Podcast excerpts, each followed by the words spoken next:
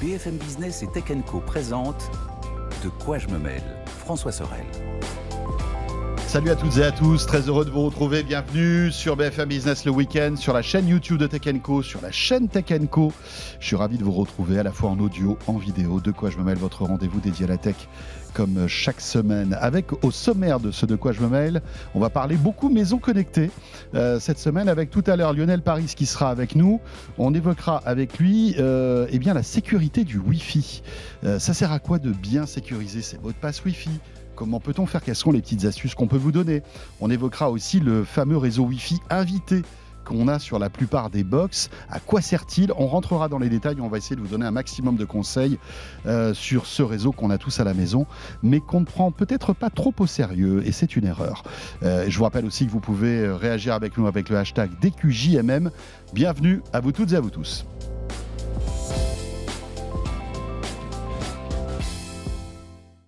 Et pour débuter ce de quoi je me mail, eh nous allons nous intéresser à une actualité euh, particulière qui a été annoncée il y a quelques jours à peine. C'est ce euh, fameux protocole Matter qui a été officialisé. Euh, un protocole dont les promesses sont très importantes puisque il va, il est censé nous faciliter la connectivité de nos objets de la maison au quotidien. Et on va en parler avec un spécialiste de ce sujet, c'est Benoît Bourdon, qui est sur le plateau de De quoi je me mail. Bonjour François. Bonjour Benoît, merci d'être avec nous. Ravi. Vous êtes euh, responsable du programmateur chez Netatmo. Et eh Exactement. Netatmo, cette pépite française de l'objet connecté, de la maison connectée. Hein. Euh, Netatmo, c'est euh, la station météo connectée qui était le premier euh, succès, premier, premier objet il y a quelques années de cela. Il y a eu des caméras, il y a eu des serrures, enfin des, des, thermostats. Des thermostats, des vannes de radiateurs. Et donc, on a développé une gamme de produits de la maison connectée qui va de, du, de la weather station, de la station météo, tous les produits de chauffe pour euh, gérer ces économies d'énergie, la sécurité et maintenant toute la gamme de produits euh, électricité et interrupteurs, prise de courant avec notre actionnaire principal, partenaire, qui est le groupe Legrand. Voilà. et alors, ce qui est intéressant, c'est que Netatmo fait partie de cette organisation, de, cette association qui a, qui a créé Matter, hein, qui est un, projet d'envergure mondiale. Hein. Exactement. Est-ce que vous pouvez nous expliquer ce que c'est? Alors, je vais vous expliquer, pour, pour comprendre ce qui est Matter, précisément, on va partir du problème qu'on cherche à résoudre.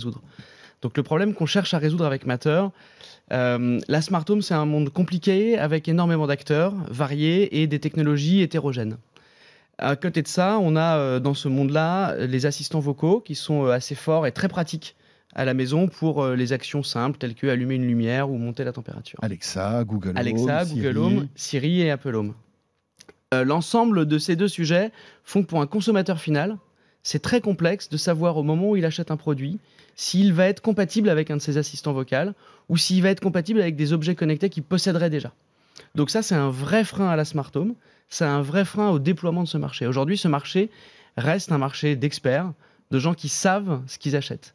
On n'est pas encore sur un marché euh, grand public. La promesse de Matter, c'est effectivement de permettre aux gens de ne plus se poser cette question.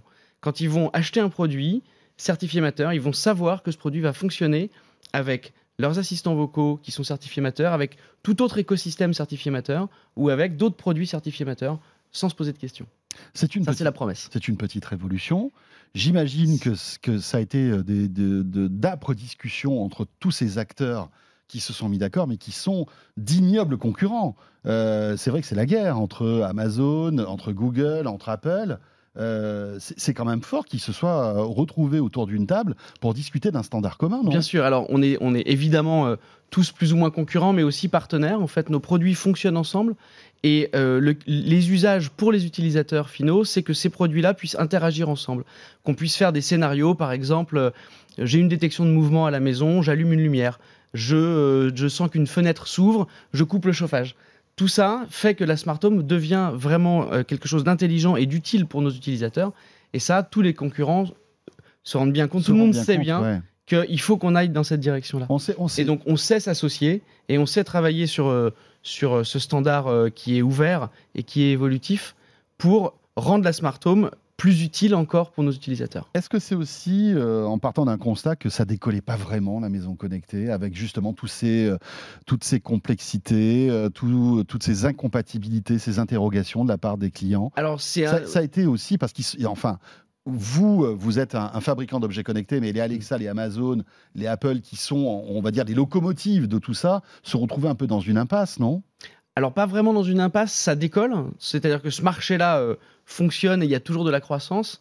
Ce qu'on se rend compte, c'est qu'on on- on- on pourrait arriver à un Oui, vous plafond. pourriez aller encore plus vite et plus on loin. pourrait aller plus vite, mais on peut arriver à un plafond parce que quand je possède un objet ou, et ou un assistant vocal, passer au deuxième objet connecté, c'est complexe. Si je suis pas un expert, c'est complexe et je suis pas certain de pouvoir faire fonctionner mon écosystème à la maison. Et c'est ce passage au deuxième objet et à plus euh, pour pouvoir mettre en place des scénarios à la maison qui est complexe et qui pourrait devenir le plafond de verre euh, d'après. Euh, alors comment ça s'est passé en fait euh, tout ça? Vous avez euh, Netatmo fait partie donc de, ce, de cette organisation, hein, c'est Mm. ça? Ça fait longtemps que vous travaillez sur ce protocole Matter Alors, Netatmo et Legrand, on travaille depuis 2009 avec tous ces acteurs-là, depuis 2019, pardon. Ah oui, Depuis 2019, d'accord. À la création de ce, de ce nouveau standard. Donc il a fallu quand même trois ans. il a fallu trois une ans. pandémie au milieu qui a, qui a peut-être C'était un projet qui était censé durer deux ans. Il y a un an de retard, il y a une pandémie. C'est un projet extrêmement complexe. Bien sûr. Euh, et donc, euh, le, le projet, c'est effectivement de concevoir un protocole, c'est-à-dire un langage, et choisir aussi euh, les, bons, les bonnes couches de transport qui sont disponibles à la maison, donc le Wi-Fi ou d'autres types de protocoles, pour pouvoir mettre en place ce standard. Donc ça, c'est énormément de travail. Ça veut dire aussi choisir les types de produits qui vont être disponibles dans la première version du- du- de ce standard, et quelles seront ensuite les suivantes. Donc c'est 220 acteurs qui se sont réunis pour euh, définir l'ensemble de ce standard en trois ans. 220 acteurs, c'est en fait 200 c'est- 220 marques sont réunies aujourd'hui dans la. c'est l'immense majorité en fait des acteurs de l'électronique grand public qui sont dans ce domaine-là.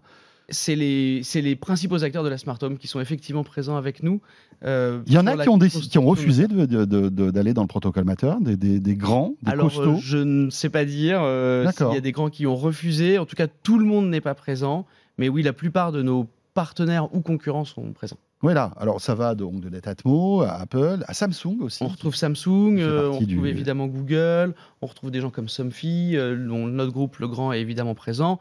Nos concurrents euh, sont aussi présents, des gens comme Schneider par exemple. Mhm. Et en fait, ensemble, on arrive à concevoir le standard des objets qu'on a en commun, voilà, qui sont concurrents. On sait que en concevant ce standard, on va élargir notre marché et on préfère. Euh, c'est fait partie de la philosophie Netatmo en fait depuis le départ.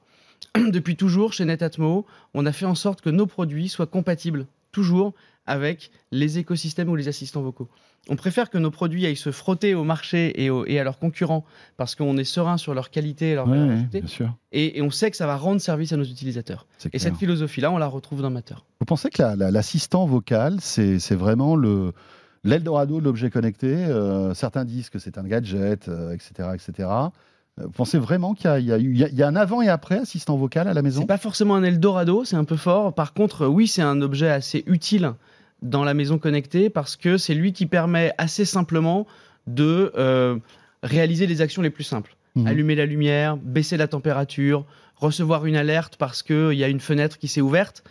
C'est effectivement un objet qui est très adapté à, aux actions simples et aux ordres qu'on peut donner en dans la Smart Home. Donc, du coup, ça en devient un objet effectivement important pour le, le déploiement de la Smart Home sur le marché. Alors, le- le- la, la V1 de ce protocole Matter a été annoncée, d'accord? Donc Oui. c'est officiel hein, depuis le 3 novembre dernier. Euh, euh, voilà, il y a eu une conférence de presse euh, à Amsterdam, je Il y, a crois. un, il y a un événement qui a eu lieu le 3 novembre dernier à Amsterdam, effectivement, ça pour annoncer le lancement euh, de. Matter et pour que les fabricants qui sont impliqués, qui ont déjà des produits disponibles sur le, sur le standard, puissent les présenter, faire des démos et montrer, preuve par l'exemple, que les interactions euh, entre les objets sont facilitées. Alors, justement, comment est-ce facilité? C'est-à-dire que euh, qu'est-ce que ça va changer?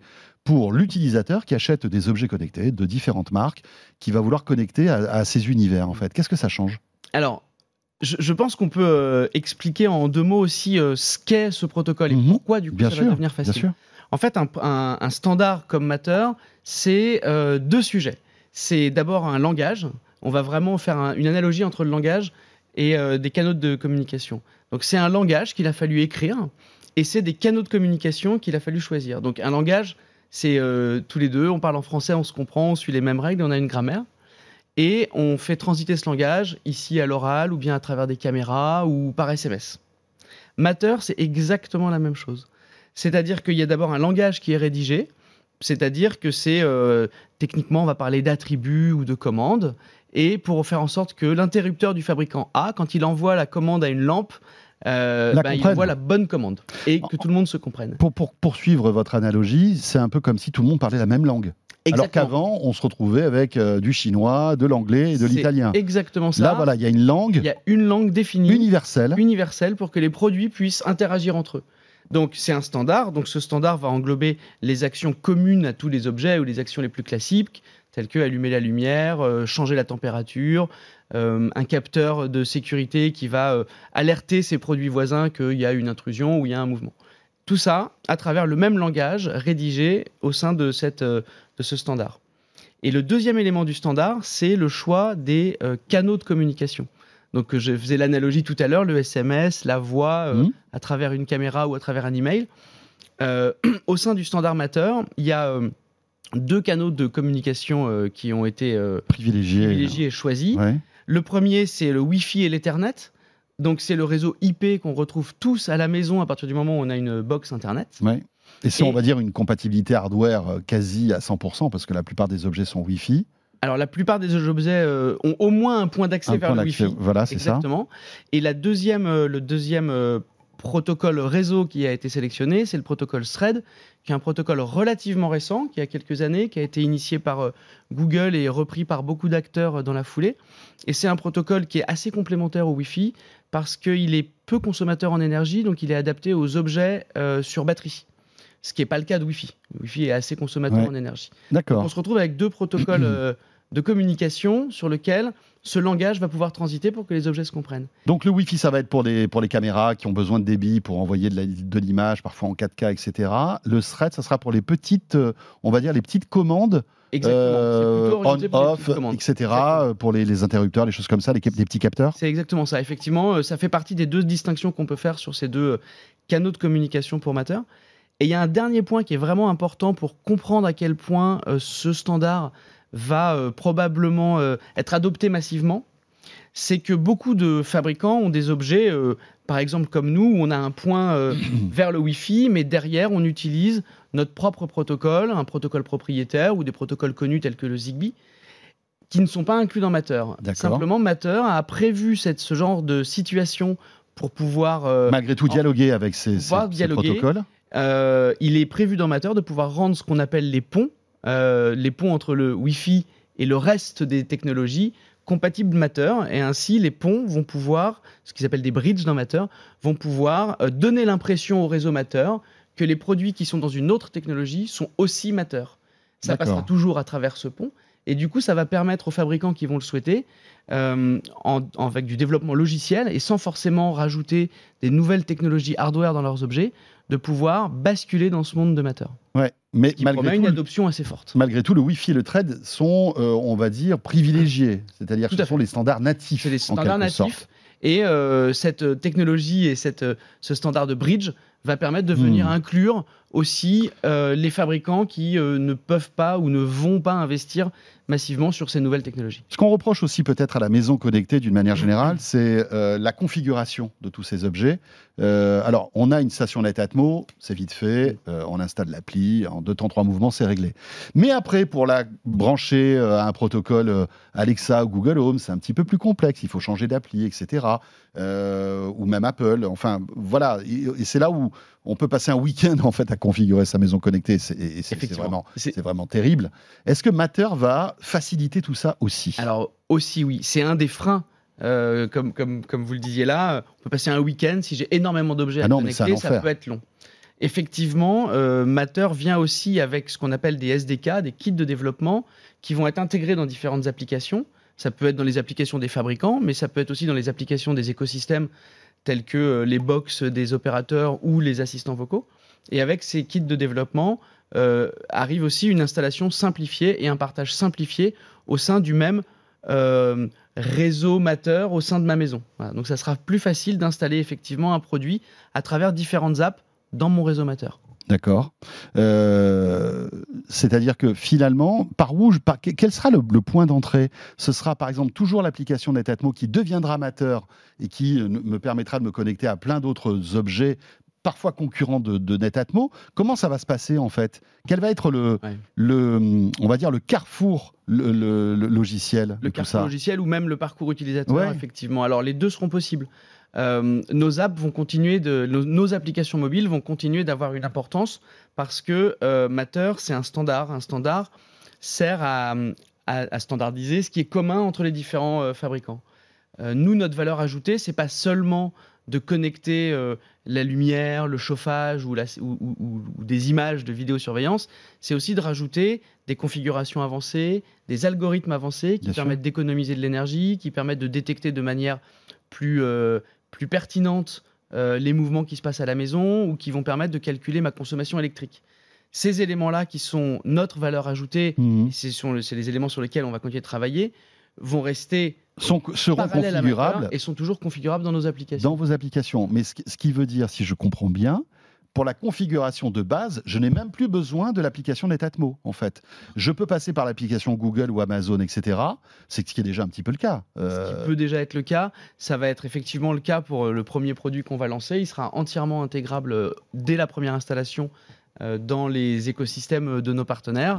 Pour les futurs produits qu'on va lancer, on verra au fur et à mesure des, de l'avancée du, du, protocole et des besoins aussi d'installation du produit. Peut-être qu'il sera nécessaire de passer par notre application pour bénéficier de la valeur ajoutée de nos produits, peut-être que ça ne sera pas forcément nécessaire si on pense que les clients préfèrent euh, juste l'usage euh, simple. D'accord. Donc ça, ça sera probablement au choix du client ou au choix de nos, de, nos développements au moment où on réalise le produit. Tout à fait. Mais est-ce qu'il y aura une, application, on va dire, euh, universelle qui pourrait s'appeler Matter et qui permettrait d'être le point de départ en fait de la configuration de tous ces objets ou euh, j'achète un Google Home, bah, je passerai par l'appli Google. Euh, un, Alexa, je passe par l'appli Amazon. Comment ça va se passer? Alors effectivement, donc euh, non, il n'y aura pas une application universelle. C'est peut-être un peu dommage. Je pense que ça aurait été pas mal d'avoir une application un peu simple qui soit une hmm. porte d'entrée pour tous les objets en fait et agnostique en fait, pas lié à une marque. Alors, il y a on va pas refaire le protocole. On va pas refaire le protocole aujourd'hui, je crois, mais effectivement, il y a un point qui est très important sur Matter, c'est que c'est un protocole euh, qui régit ce qui se passe en local dans la maison et qui sécurise euh, l'ensemble des communications qu'il y a entre les objets. Nous, on a mis dans nos produits énormément d'efforts sur la sécurisation des communications. C'est vraiment un sujet important euh, en termes d'image mmh. et, évidemment aussi en termes de qualité de nos produits. Ça n'a pas forcément été le cas de certains produits peu chers. Donc Matter régit ça et c'est extrêmement sécurisé. Pour que ce soit sécurisé, il faut que ça parte d'une seule et unique app et euh, il y a des, des, échanges de certificats numériques qui fait que les produits sont hmm. sécurisés au sein d'un réseau à ma maison, dans ma maison. C'est pour ça que quand je vais commencer à installer des produits dans ma maison avec mon écosystème, que ce soit Netatmo, un, un assistant vocal ou un écosystème venant d'une box euh, d'un opérateur, je vais continuer d'installer avec cette même application pour pouvoir garder mes produits au sein d'un réseau sécurisé. Ceci dit, au sein du standard amateur, il est prévu et c'est implémenté qu'il soit facile de déplacer un produit pour le placer dans un réseau sécurisé et le mettre dans un autre. Donc un produit que j'aurais installé avec euh, mon Google Home, je pourrais très facilement le déplacer et le mettre dans un, un, actionneur euh, Alexa ou dans une application euh, Netatmo, si on décide de faire comme ça. Ça, ça permet aussi, ça a été réfléchi pour qu'il n'y ait pas de précaré qui soit créé et que l'utilisateur puisse changer facilement d'écosystème. Petite question sur le, vous disiez les partenaires. Donc il y a 220 partenaires. On a souvent critiqué certains euh, constructeurs chinois d'objets connectés bas de gamme qui euh, voilà faisaient l'impasse sur la sécurité, etc. Il y a beaucoup de constructeurs chinois qui font partie de ce protocole Matter? Alors il y en a, oui, oui. D'accord. il, y a effectivement des, des constructeurs euh, chinois qui sont impliqués. Euh, Donc voilà, bah, c'est effectivement aussi une bonne occasion euh, pour eux de, pour eux de, renforcer la sécurité, bien évidemment, parce que c'est aussi. Euh, c'est natif dans le standard. Le protocole, est garant d'un minimum de sécurité. Je, dirais même d'un maximum. Bah, vraiment, non, mais c'est cool. Pour le coup, c'est vraiment. Bien. en termes de sécurité locale, c'est extrêmement élevé. Et puis ça va, ça va élever un peu le niveau aussi, sans doute, de qualité de certains objets, etc. Ça, c'est intéressant. Oui, par, par rapport à la, aux, promesses de Matter et à la genèse de Matter, ce sujet de la sécurité est aussi un des freins euh, dont j'ai pas parlé au début, mais c'est aussi un des freins de ce marché. Euh, Aujourd'hui, si on, on- si on avait des problématiques de sécurité euh, qui, qui émergeaient sur le marché, enfin, c'est, euh, la sécurité est un point très important pour nos clients. On, on est quand même dans la maison, Mhm. avec des caméras, avec des thermostats, on Mhm. connaît la température, on sait s'il y a des présences, s'il y a de la présence ou non. Donc la sécurité et l'impossibilité de, d'intrusion dans le système de la maison est extrêmement important et c'était un des points aussi très importants de Matter qui a, qui a été euh, euh, adressé avec ce standard. Comment ça va se passer? J'ai déjà des objets connectés, alors qu'il y en a certains qui sont tout récents, d'autres qui sont plus vieux. Euh, Est-ce qu'ils vont pouvoir être matérisés en quelque sorte? Est-ce qu'il va y avoir des mises à jour qui vont rendre ces produits compatibles? Ou, bah voilà, on attaque une nouvelle, une nouvelle génération de produits et à partir de, de maintenant, euh, tous les produits que j'achèterai- j'achèterai ser- seront mateurs. Alors, il y a plein de réponses à ça. D'abord, Matter a prévu, euh, a prévu de, rendre, de pouvoir rendre compatibles les anciens produits avec d'anciennes technologies, comme je l'ai expliqué tout à l'heure, avec cette notion de bridge Matter. Ça, c'est un premier point. Après, maintenant, je vais parler au, au- au nom de, de Netatmo. Netatmo, nous, en fait, c'est notre philosophie depuis le début. C'est-à-dire que depuis 10 ans, depuis qu'on fabrique nos objets connectés, on fait en sorte qu'ils soient compatibles avec tous les écosystèmes du marché. Ça veut dire que les écosystèmes les plus forts aujourd'hui du marché sont euh, les assistants vocaux. On est compatible avec l'intégralité des assistants vocaux. On a aussi des systèmes qui techniquement s'appellent des API qui nous permettent de rendre compatibles nos produits avec d'autres écosystèmes qui peuvent être intéressants sur différents marchés. Donc on est déjà compatible. Donc pour nos consommateurs, les produits qui sont déjà sur le marché vont rester compatibles tels qu'ils sont compatibles et ça continuera de fonctionner. Et donc je pourrais continuer de, de- de faire interagir euh, ma station météo avec un Alexa et cet Alexa fera le lien vers des produits mateurs. Donc nos produits qui ne sont pas mateurs vont pouvoir interagir avec des produits mateurs. Ça, Ça- c'est pas un problème. Ça va permettre, euh, juste en, en petit aparté, euh, ce que vous dites est très intéressant, ça va permettre aussi de- d'avoir des, des scénarios enrichis, non? De, de, de connectivité entre les différents. C'est une euh, des forces de, de Matter et Ça, ça va être top. Et c'est pour nous un- une des choses auxquelles on croit le plus, c'est qu'effectivement, c'est l'interaction entre ces objets, c'est des scénarios qui vont enrichir et améliorer la vie à la Mhm. maison. C'est des scénarios qui vont m'assurer que j'économise mon énergie, que quand j'ouvre une fenêtre, j'arrête de chauffer, que quand euh, je commence à chauffer, euh, j'éteins la Ouais. VMC, que euh, en cas d'intrusion, euh, les lumières euh, s'allument aux bons endroits. C'est-à-dire Voilà. qu'on peut imaginer que la station connectée Netatmo euh, détecte que la température augmente, donc à ce moment-là, le chauffage peut se couper ou se baisser automatiquement. Exactement. Alors c'est déjà le cas, mais là, on va, on va se retrouver dans une situation où cette- ces fonctionnalités vont, de- deviendront plus universelles. plus on va universel et plus facile à, à- à mettre en œuvre pour le grand public et pas seulement pour une petite tranche de, de- d'experts, de consommateurs experts. Les, les- les exemples assez récents, effectivement, c'est une station météo détecte un taux de CO2 un peu élevé dans une pièce, je déclenche euh, la VMC. Tout à fait. Ça, c'est vraiment des, des scénarios euh, très classiques, mais qui sont aujourd'hui difficiles à mettre en œuvre et qui seront faciles avec Matter. Euh, petite, euh, petite question concernant l'avenir de ce protocole qui va évoluer euh, régulièrement. Pourquoi va-t-il évoluer en fait? Est-ce qu'on peut imaginer que Matter puisse aller un petit peu plus loin dans, Oui. dans les fonctionnalités? C'est quoi, le- quoi le futur de Matter? Alors, Matter aujourd'hui, c'est un protocole qui est compatible avec déjà un grand nombre de produits, euh, de types de produits de la smart home. Donc, on va aller de l'éclairage, l'électricité, toutes les commandes de chauffage, la ventilation, la climatisation, tout ça c'est déjà dans le standard. Des produits de contrôle d'accès, des capteurs de sécurité, tels que celui qu'on est Mhm. en train de lancer, les volets, les stores des télévisions et cette notion de bridge dont je parlais. Donc, ça englobe déjà la plupart des cas d'usage de la smart home.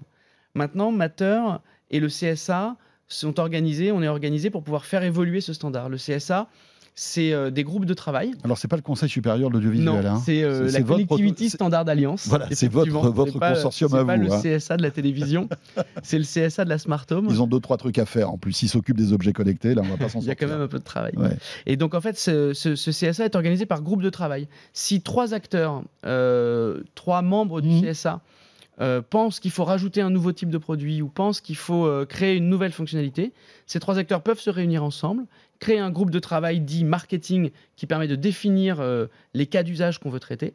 Et quand ce- ces cas d'usage sont parfaitement définis, on donne ces spécifications finalement à un groupe de travail technique au sein de Matter Voilà, qui travaille va- pour, les, pour tout le monde en qui fait. travaille pour tout le monde. Ouais, c'est ça. Et donc là encore, ce sont des, des salariés des différentes entreprises. Hein. D'accord. On va trouver des gens de Legrand avec Ouais. des gens de Schneider ou avec des gens euh, de Samsung qui vont travailler avec des gens de Google.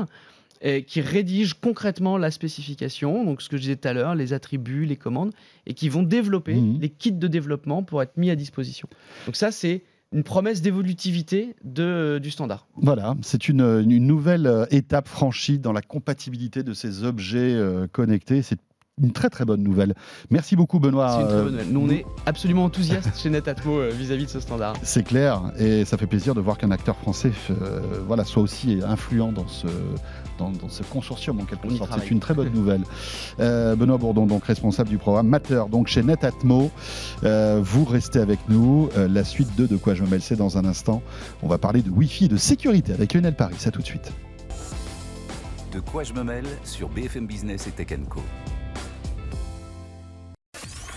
BFM Business et Tech Co présente De quoi je me mêle François Sorel. Le retour de De quoi je me mail, euh, à la fois sur BFM Business, vous le savez, le week-end, mais aussi sur la chaîne Tech Co, sur YouTube et puis en podcast audio, bien évidemment. Tiens, on, a, on va continuer dans ce thème de la maison connectée pour évoquer maintenant la sécurité du Wi-Fi avec Lionel Paris qui est avec nous. Salut Lionel. Bonjour François. Monsieur Wi-Fi de De quoi je me mail, vous l'avez compris maintenant. hein. Autant vous dire que si vous faites un speed test chez Lionel, ça dépote hein, quand même. Euh, c'est vrai. C'est sûr. On, on est d'accord. Euh, Peut-être que vous êtes un peu comme moi. Moi, dès que j'arrive dans un endroit, je fais un speed test. C'est terrible quand même. Hein Bah si, c'est bien. Ça, ça, ça nous permet de savoir si on peut se Ouais, connecter correctement, envoyer ouais, ouais. des données, des infos. ça fait un peu bizarre, mais bon, c'est comme ça. Euh, ne me jugez pas, je vous en supplie. Euh, Lionel, on va parler euh, de Wi-Fi. Alors, on a déjà évoqué euh, Wi-Fi Mhm. 6E, etc., les, les- les prochaines itérations du Wi-Fi, mais là, on va s'intéresser à la sécurité du Wi-Fi parce Oui. que c'est c'est peut-être encore plus important, sans doute, parce que euh, un, un réseau Wi-Fi, il faut absolument qu'il soit bien protégé, euh, parce qu'autrement, euh, bah voilà, quelqu'un peut squatter euh, sur votre réseau, et ça, c'est pas bon du tout. C'est pas bon Hein, du tout. D'autant qu'on est un peu responsable de sa connexion Internet, donc il faut, il faut faire gaffe. Et tu, vas, tu nous proposes en fait pour ce rendez-vous eh bien, de faire un point justement sur le chiffrement Wi-Fi, le réseau invité aussi qui est très important. Il y a des suites logicielles aussi qui sont intégrées dans certains routeurs pour protéger en fait le réseau. Tout à fait. Donc euh, voilà, on a du pain sur la planche, Euh, la sécurité du Wi-Fi, donc primordial. C'est c'est indispensable. Euh, on, on oublie souvent que le, le Wi-Fi à la maison ne s'arrête pas à son domicile. Donc, il sort du domicile. Donc, effectivement, à partir du moment où votre Wi-Fi de votre maison est accessible à l'extérieur, Eh oui. Euh, il suffit de se mettre dans une voiture, d'ouvrir un portable, et puis on va scanner, et on va trouver 70 points d'accès. Bon, on a vite compris que euh, la, la sécurité, c'est une des composantes. Et c'est vrai que quand on parle de Wi-Fi, on veut corriger les problèmes de connectivité. C'est ça qui nous intéresse. Donc on installe un produit, puis c'est bon, ça fonctionne. On laisse la sécurité un petit peu par défaut. Et, et c'est là où euh, je, veux, je veux donner quelques bonnes pratiques Ouais, aujourd'hui, sûr. à savoir qu'est-ce qu'il faut faire pour euh, corriger tous ces points-là. Alors, premier point, le mot de passe Wi-Fi. Vous savez, c'est ce chiffre euh, imbitable que on a sur nos box opérateurs, Mm, mm. avec des majuscules, des minuscules, des chiffres, parfois même des caractères. Euh, ça, c'est très important. Oui. En général, les box opérateurs ont des, ont des mots de passe assez costauds. On est d'accord? Tout à fait. Alors, il y a, y on va trouver plein de produits différents et plein de façons d'implémenter. Et c'est vrai que dans les box opérateurs, on a tendance à trouver, il suffit de retourner sa box, généralement, on trouve un mot de passe qui est généralement très long, compliqué à taper, compliqué à saisir. Euh, il y a même des box où c'est une un mélange d'un mot de passe plus le numéro de série de la box, les deux composants euh, qui, qui font euh, le- donc le mot de passe à rentrer pour se connecter au Wi-Fi. Euh, je dirais que ça reste compliqué à saisir. Ça reste compliqué à, partager euh, à l'intérieur du domicile. Aujourd'hui, il y a beaucoup d'autres choses euh, qui sont comme les QR codes. C'est tout à fait euh, possible d'utiliser un QR code pour obtenir un mot de passe Wi-Fi ou même. Comment ça marche en fait? Tiens, Alors, je, je- je- j'ai- je viens chez toi, Mhm, par exemple, j'ai envie de Mhm. faire un speed test. mhm. Bah oui, bien sûr. Parce que je sais que chez toi, ça va cartonner. Euh, tu vas pas me communiquer ton, ton mot de passe Wi-Fi. Non. L'idée là, c'est que je, prends mon, mon smartphone, je, je scanne un QR code qui est sur l'un de tes appareils. C'est ça. Alors, un, un QR code qui est sur un de mes appareils, qui est donc imprimé physiquement sur un des produits. sur un routeur Wi-Fi. Un QR, un QR code que je peux avoir tout à fait imprimé moi-même sur du papier sur le, le- le nom du Wi-Fi de- que je veux te donner. Il te suffit de le scanner, ton mobile va reconnaître ce QR code, il y aura le nom du réseau Wi-Fi, le mot de passe, le protocole de sécurité utilisé, tu choisis connecter et boum, tu es connecté. Donc j'ai même pas recopié les trucs et tout, c'est automatique? C'est ça l'avantage du QR Ah code. ouais, ça c'est et top. tout le monde peut se générer son propre QR code. Il y a des applications en ligne qui vous permettent de générer ce genre de QR code et de le mettre sur le frigo. Et quand les gens arrivent, on- ils peuvent le scanner et se connecter directement. Ça, c'est très, très pratique. Ça, on ne c'est- fait pas assez souvent. C'est très pratique. Et euh, est-ce que les gens qui scannent ça voient le code, le, QR, le, le- le code Wi-Fi ou Alors, pas? quand tu scannes, oui. Bien sûr, tu vois le nom du réseau, tu vois la clé de sécurité D'accord. et tu vois la typologie de sécurité qui est implémentée. Ok. Et c'est là où Non, ça que par m'amène. exemple, tu as des invités, mais tu n'as pas envie de leur montrer euh, ton, ton code Wi-Fi, pour une raison ou pour une autre. hein, euh, voilà, ils vont le voir malgré tout avec le QR Ils vont le code. voir malgré tout, et j'ai envie de te dire, c'est pas la bonne démarche. Il, f- il- il ne faut pas communiquer ni son nom de Wi-Fi, ni, ni son mot de passe réseau. Parce que c'est la première faille de sécurité. À partir du moment où vous donnez ça à quelqu'un, il part avec son mobile, Mhm. Bah, il a accès à l'intégralité de votre réseau, il a accès à tous vos PC, il a accès à vos données. Enfin là, vous venez d'ouvrir la porte, mais euh, grand.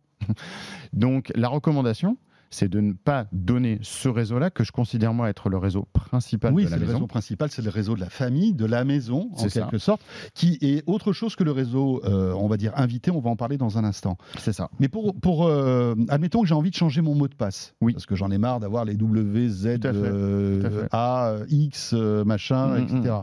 Euh, Est-ce que c'est une bonne idée déjà de changer son mot de passe? Oui. Est-ce qu'il y a des bonnes pratiques ou des petits tips?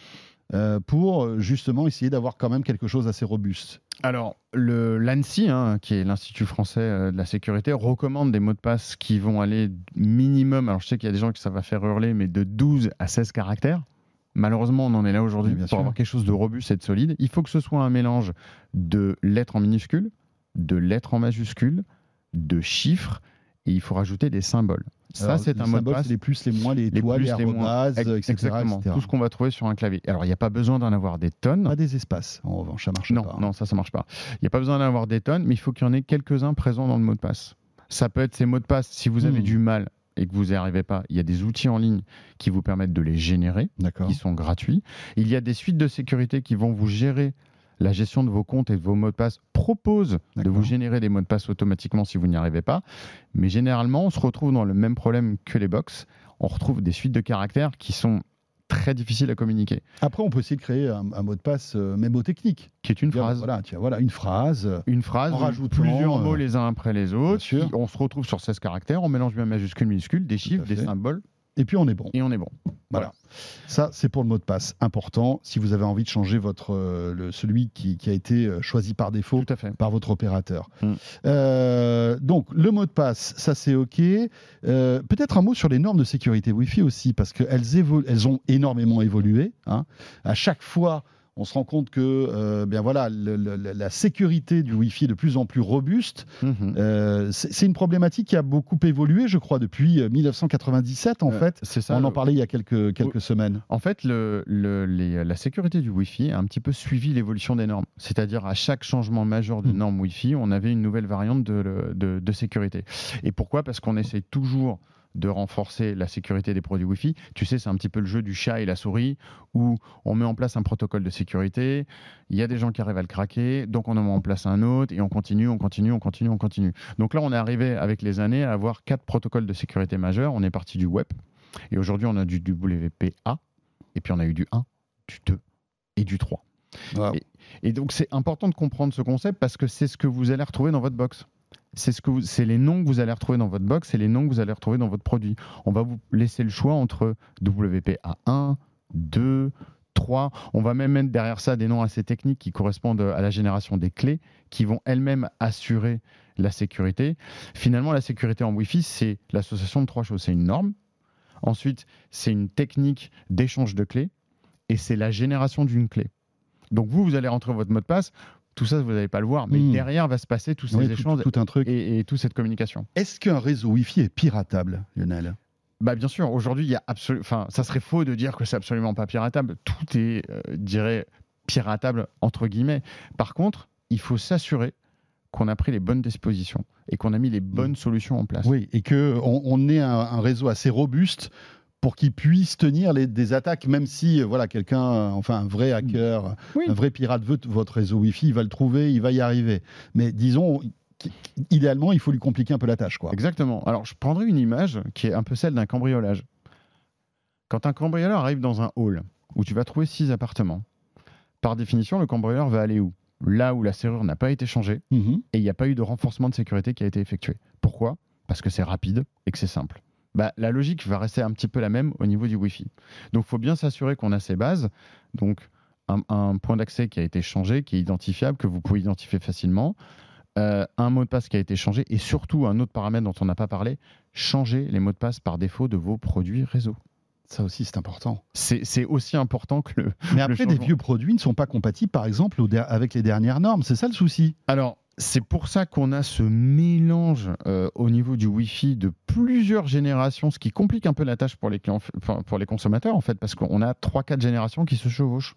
Et c'est une obligation, puisqu'on a des anciens produits qui tournent toujours sur ces anciens protocoles, et on a les plus récents qui tournent sur le WAP3. D'accord. Ça, c'est la première chose. La deuxième chose, c'est on change le mot de passe de l'accès à sa box.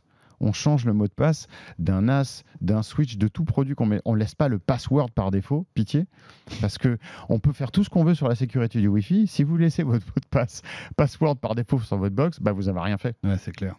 Euh, un mot quand même aussi sur le WPS qui est bien pratique avec ce petit bouton là qu'on retrouve, euh, tu sais, pour synchroniser. euh, Alors ça, c'est le WPS. Ouais, c'est pas mal, le ça. WPS, c'était donc ça, ça a été lancé en 2006 en fait, et ça permettait de simplifier Mhm. l'association en fait Ouais. d'un périphérique avec euh, Alors, une borne c'était- Wi-Fi. Le, le- le- le QR code n'existait pas à l'époque, hein, donc euh, c'est vrai que c'était euh, c'était pratique. Ça, ça marche encore, ça le Alors ça fonctionne toujours, on trouve les boutons. Alors par contre, je- je vais pas le recommander parce que effectivement, ça, euh, l'appui sur ce bouton déclenche une séquence qui depuis a été hackée. Euh, donc on récupère le PIN code au passage. Et donc comme on a le PIN code, en plus on, on peut connecter n'importe quel type de produit. Et je dirais qu'aujourd'hui on n'en a plus besoin. La génération d'un QR code avec les mobiles et le fait qu'on peut les utiliser, ça reste beaucoup plus sécurisé que l'utilisation du WPS, mais qui existe et qu'on trouve toujours. La dernière norme, c'est la WPA3, 3, tout à fait. c'est ça. Euh, ça veut dire que euh, j'ai un PC, j'ai une box récente, il faut que je passe en WPA3. C'est le, c'est le, le système de, de sécurité qu'on nous propose par défaut ou pas? Alors non. Parce que en fait, Parce que j'ai le- l'impression que c'est plutôt le WPS qu'on nous, pro- nous propose ou Alors, le ou WPA2. le WPS qui te permet d'appuyer, Ouais. et aussi souvent le WAP2. C'est bizarre ça. Alors pourquoi ils font ça? Parce que la problématique de tout ça, quand on change de protocole de sécurité, tu n'as pas forcément une compatibilité descendante. Parce que ce qu'on va demander au produit est très lourd en termes de génération de clés, et il y a besoin d'une compatibilité réellement physique. Oui, c'est-à-dire que là, il faut quand même un processeur derrière qui mouline, euh, etc. Tout à fait, tout à fait. Et donc, euh, du coup, tous les produits qui sont sortis en 2018, la Wi-Fi Alliance a commencé à en certifier en 2020. C'est pas si vieux que ça. Non, et non, le non. obligatoire. Ah oui. Donc, quand dans un réseau, on va se retrouver avec une trentaine de produits, forcément, Puis a- ces ouais, produits n'auront pas la capacité de pouvoir générer des clés WPA3. Donc, du coup, on va se trouver avec un réseau à la maison qui va être un petit peu un mélange et de produits, mais aussi de protocoles de, sécurité. de protocole de sécurité. Ce qui est top déjà, c'est qu'on peut avoir euh, euh, certains produits ultra sécurisés et d'autres un peu moins. Exactement. Alors c'est souvent le nerf du réseau qui est ultra Ouais, sécurisé. hein, tout ce qui est PC, tout ce qui est mobile, tout ça évolue Mm. très bien et très rapidement. Par contre, là où ça va être un petit peu plus embêtant, c'est dans tous les IoT, Oui, donc tout, tout ce qui est l'Internet of Things, c'est- c'est-à-dire les, les objets connectés, les, caméras, euh, l'électroménager qui aussi sûr, est les capteurs connecté. connectés. Forcément, ces produits-là n'utilisent pas le- les dernières générations de produits et les dernières technologies. C'est souvent du 2.4 pour des raisons de portée. Bien sûr. Et donc, du Mm. coup, on se retrouve avec des technos de sécurité qui sont un petit peu plus anciennes. Donc, on a besoin d'avoir des produits qui sont capables aujourd'hui d'agréger plusieurs protocoles de sécurité en simultané. C'est ce qu'on appelle le mode mixte. C'est ça. Euh, Est-ce que le fait de sécuriser son réseau en, en l'encryptant, ça nous fait perdre du débit? Non. Parce qu'en fait, aujourd'hui, les, euh, les processeurs qu'on a dans les produits sont largement au-delà de tout ça. Alors, Donc en Je- fait, ça sécurise l'autoroute, c'est ça. mais l'autoroute est toujours aussi grosse. Non, elle est toujours aussi grosse, elle est toujours aussi rapide, et c'est intégré, vraiment, c'est intégré dans les chipsets. D'accord. Euh, on a parlé donc de ce WPA2, de, de ce WPA, etc. etc. Euh, Qu'est-ce qu'on peut évoquer maintenant? Peut-être le réseau invité, non? Alors, que tu en penses, le réseau invité, c'est. Ça, c'est important. Parce qu'on le voit aujourd'hui, euh, on, on a notre propre réseau, et puis il y a bah, la famille, les amis qui viennent. Et tu nous déconseilles, en fait, d'avoir qu'un seul unique réseau pour tout le monde? Absolument. Je, je vais même aller plus loin que ça. Je vais déconseiller l'utilisation d'un produit Wi-Fi qui ne comprend pas cette fonctionnalité. Il faut qu'aujourd'hui, votre produit, que ce soit ou la box, ou un système Wi-Fi, ou un routeur vous avez installé derrière, il faut absolument que ce réseau invité soit présent et qu'on puisse l'activer. Donc, ça veut dire qu'on va se retrouver avec deux réseaux Wi-Fi. On a ce que j'appelle le principal, celui qu'on utilise au niveau familial, et on a le réseau invité de l'autre côté, qui va être un réseau physiquement séparé de votre réseau principal, dans lequel vous pouvez avoir, vous allez donner un accès Internet uniquement, et non pas un accès à votre réseau, et non pas un accès à vos périphériques, et encore moins à vos données. Ça permet de séparer les deux. C'est-à-dire que, par exemple, euh, voilà, avec ce réseau euh, donc euh, invité, je pourrais aller sur Internet, voilà, surfer. Tu peux faire ton speed test. je peux faire mon speed test, mais en revanche, je pourrais pas commander ton Sonos ou je pourrais pas commander ta caméra. Tu ne pourras pas commander une télévision. Tu ne pourras pas te connecter sur un NAS. Ouais, mais c'est pas super Tu- pratique. Alors, c'est vrai que c'est pas super pratique si on veut pousser à aller utiliser des périphériques. Alors, on a certains produits qui permettent d'utiliser un réseau invité et donner en plus, euh, notamment dans la gamme Orbi, un accès à certaines plateformes. Donc, on n'est toujours pas sur le cœur du Mhm. réseau, mais on peut quand même essayer d'aller toucher la télé ou. Mais ça sert à quoi en fait ce réseau invité finalement? Parce Ça- que ça il- on sert se ne- sert de, de notre internet de la même manière, donc euh, Non, ça sert à ne pas communiquer, euh, encore une fois, le nom de ton point d'accès et son mot de passe. Parce qu'une fois que la personne elle est sortie de chez toi, euh, eh ben, en fait, elle peut avoir accès à l'intégralité de tes données. d'accord. C'est comme si tu vraiment tu mettais à disposition l'ensemble de tes données qu'il y a sur ton réseau, tes données personnelles, tes comptes, etc.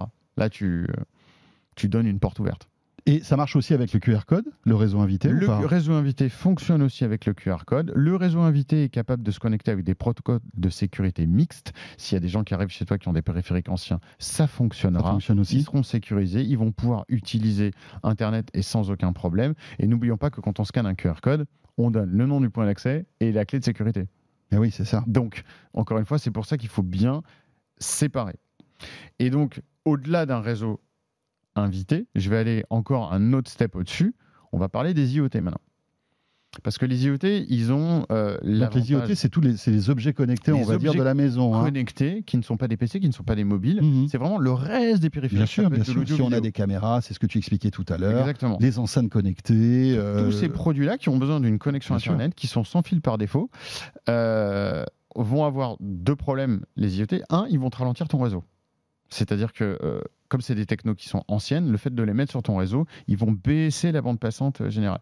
Le deuxième point, c'est qu'ils vont réduire ton niveau de sécurité. Pour pouvoir les connecter dans ta maison, effectivement, tu ne pourras pas utiliser WPA3 avec ces produits-là. Il va falloir descendre le niveau de sécurité de manière à pouvoir accepter tout le monde. mhm.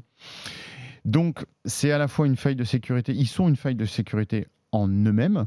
euh, et aussi, on, on réduit la sécurité globale de ton réseau. Mais à si cause- j'achète des, des objets connectés récents, on ne peut pas imaginer qu'ils bénéficient des dernières technologies de sécurité Normalement, oui, mais j'ai envie de te dire au minimum du WPA2, voire du WPA3. Maintenant, l'obligation de certification elle date de 2020. Et ça, c'est écrit. Si j'achète une caméra, si j'achète euh, des, des- Je ne sais pas si c'est quelque chose que tu vas arriver à voir sur une fiche produit de manière extrêmement claire. On va voir que c'est du Wi-Fi, pourtant, on va peut-être voir la main.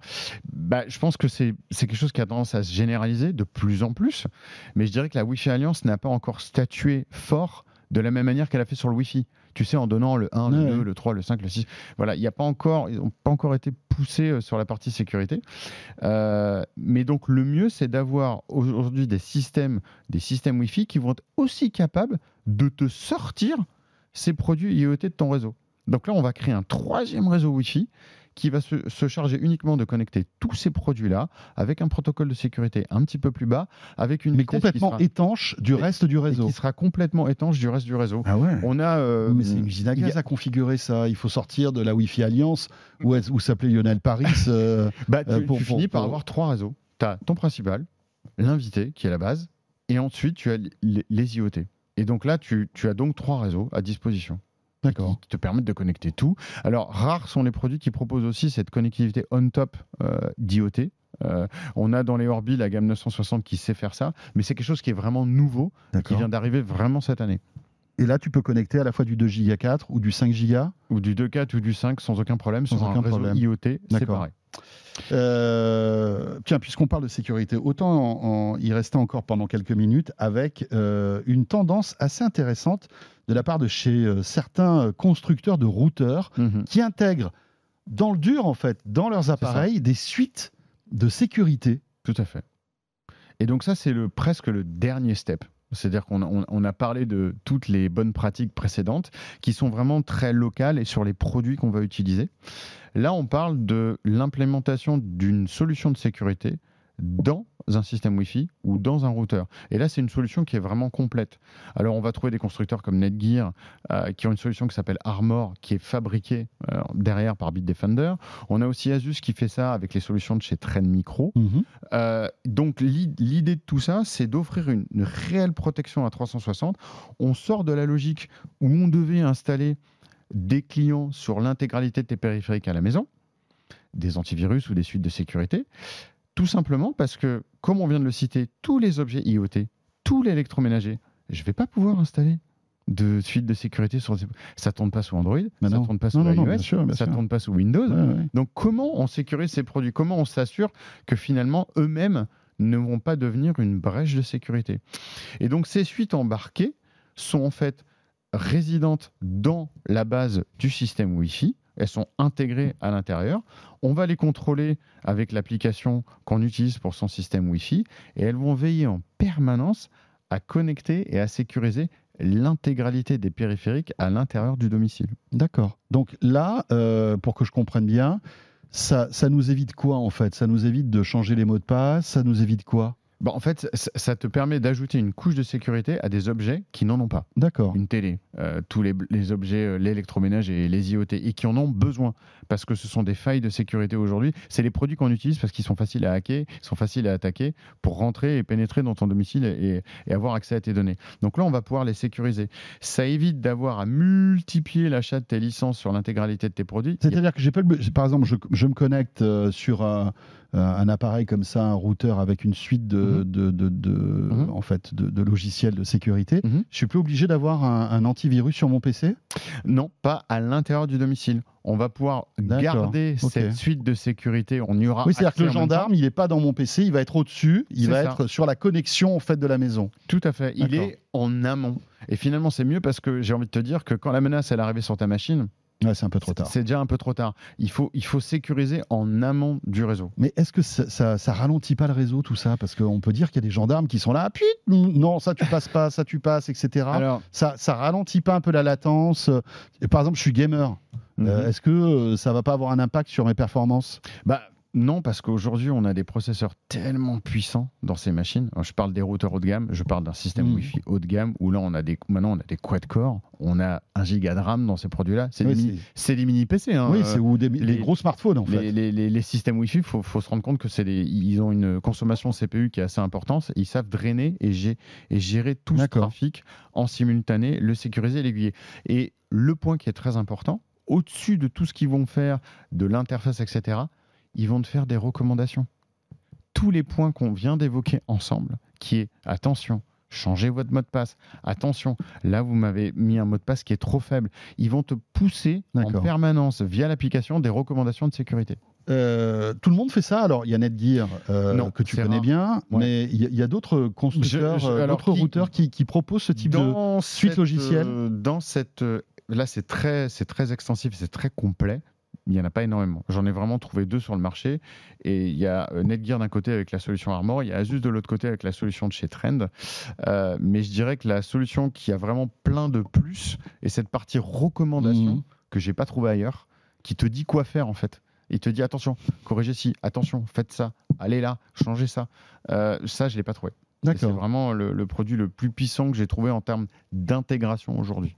Euh, alors, juste une petite précision. euh, tu as un rapport avec, euh, pour être totalement Mhm. transparent, hein, tu as un rapport avec Netgear. Mhm. Donc, tu, tu recommandes ces produits, mais tu tu y travailles, tu y collabores d'une manière générale. Donc voilà, autant être clair, mais si c'était pas le cas, tu ne le dirais pas. hein. On se connaît assez, Lionel, pour que fait. tu sois totalement objectif dans tes propos. Et puis, si vous regardez un petit peu sur Internet, vous vous rendrez compte que bah voilà, Netgear fait partie des, des- des constructeurs de routeurs les plus performants au monde. Problème de ça, de cette, de cette suite logicielle, c'est que c'est payant. Tous les Bien sûr. mois, il faut rajouter un ticket, quoi. C'est ça, donc tu vas avoir un système d'abonnement qui ressemble un petit peu à ce que tu aurais fait dans l'ancien monde en achetant des licences Mhm. sur un nombre donné de machines, mais dans ce contexte-là, tu n'as pas accès aux, aux- aux IoT, tu n'as pas accès aux produits qui n'utilisent pas un OS traditionnel. D'accord. Donc, ça tu as coûte un combien à peu près? Tu as une idée ou pas? euh, Oui, qui te coûte 99 euros par an, mais sur un nombre de périphériques illimité. illimité puisqu'en fait la, la connexion, en fait plus- la protection, elle est tout en haut de, tout en de haut. la pyramide. Donc euh, Il n'y a plus de notion protégé. de j'ai besoin de couvrir euh, 10, 15, 20, 30 machines, on s'en moque, c'est intégré dans le produit. Intéressant aussi le contrôle parental, euh, Oui. qui, qui est, qui est de la même manière, qui peut être géré non pas sur les smartphones, non pas sur les ordis des enfants, des tablettes, mais un, cran plus haut en on, fait. on va décentraliser aussi de la même manière. On va le mettre à l'origine et sur le point d'accès. Et là, de la même manière, on va aussi trouver une application qui va te permettre, en tant que parent, de définir les règles que tu vas pouvoir implémenter sur ton réseau Wi-Fi. Donc couper le Wi-Fi à certaines heures, couper l'accès à certains sites. Tout à fait. Etc., on, va etc. retrouver le panel complet de solutions de contrôle parental qui vont s'accompagner avec tout ça. Et ça, c'est sur un réseau particulier qui est créé un autre réseau Wi-Fi ou pas? Non, non, non, non, on- va reprendre, et c'est là où c'est très fort, c'est-à-dire que ça va reprendre la stratégie qu'on vient d'implémenter plus tôt sur tes réseaux. Ton réseau principal, ton réseau invité et ton réseau IoT. Tu as vraiment une convergence totale de la partie structurelle Wi-Fi et de la partie application euh, de l'autre côté.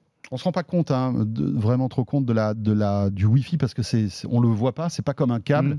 euh, c'est tout autour de nous. Et, euh, et malgré tout, comme tu, tu le disais, ben voilà, le Wi-Fi euh, traverse les murs et sort de la maison.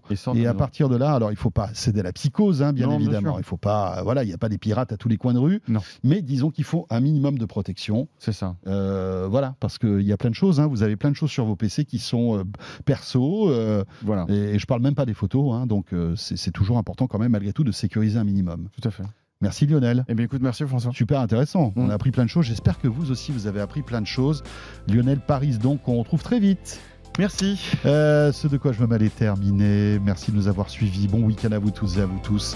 On sera là évidemment la semaine prochaine. Tiens, un petit mot sur les Labo Weeks euh, qui se déroulent actuellement euh, en collaboration avec, la- avec la FNAC hein, sur la chaîne Tech Co. Où on vous euh, propose tout au long de ces semaines eh bien, de choisir vos meilleurs produits high-tech dans tous les domaines. Objets connectés, tiens justement Lionel, on, on- on en parle Mm. dans la Labo Week, mais aussi télé, audio, euh, PC, j'en passe et des meilleurs. Euh, donc n'hésitez pas à aller sur la chaîne Tech Co, sur l'univers Tech Co pour avoir un maximum de conseils. Merci de nous suivre, bon week-end et à la semaine prochaine. De quoi je me mêle sur BFM Business et Tech Co.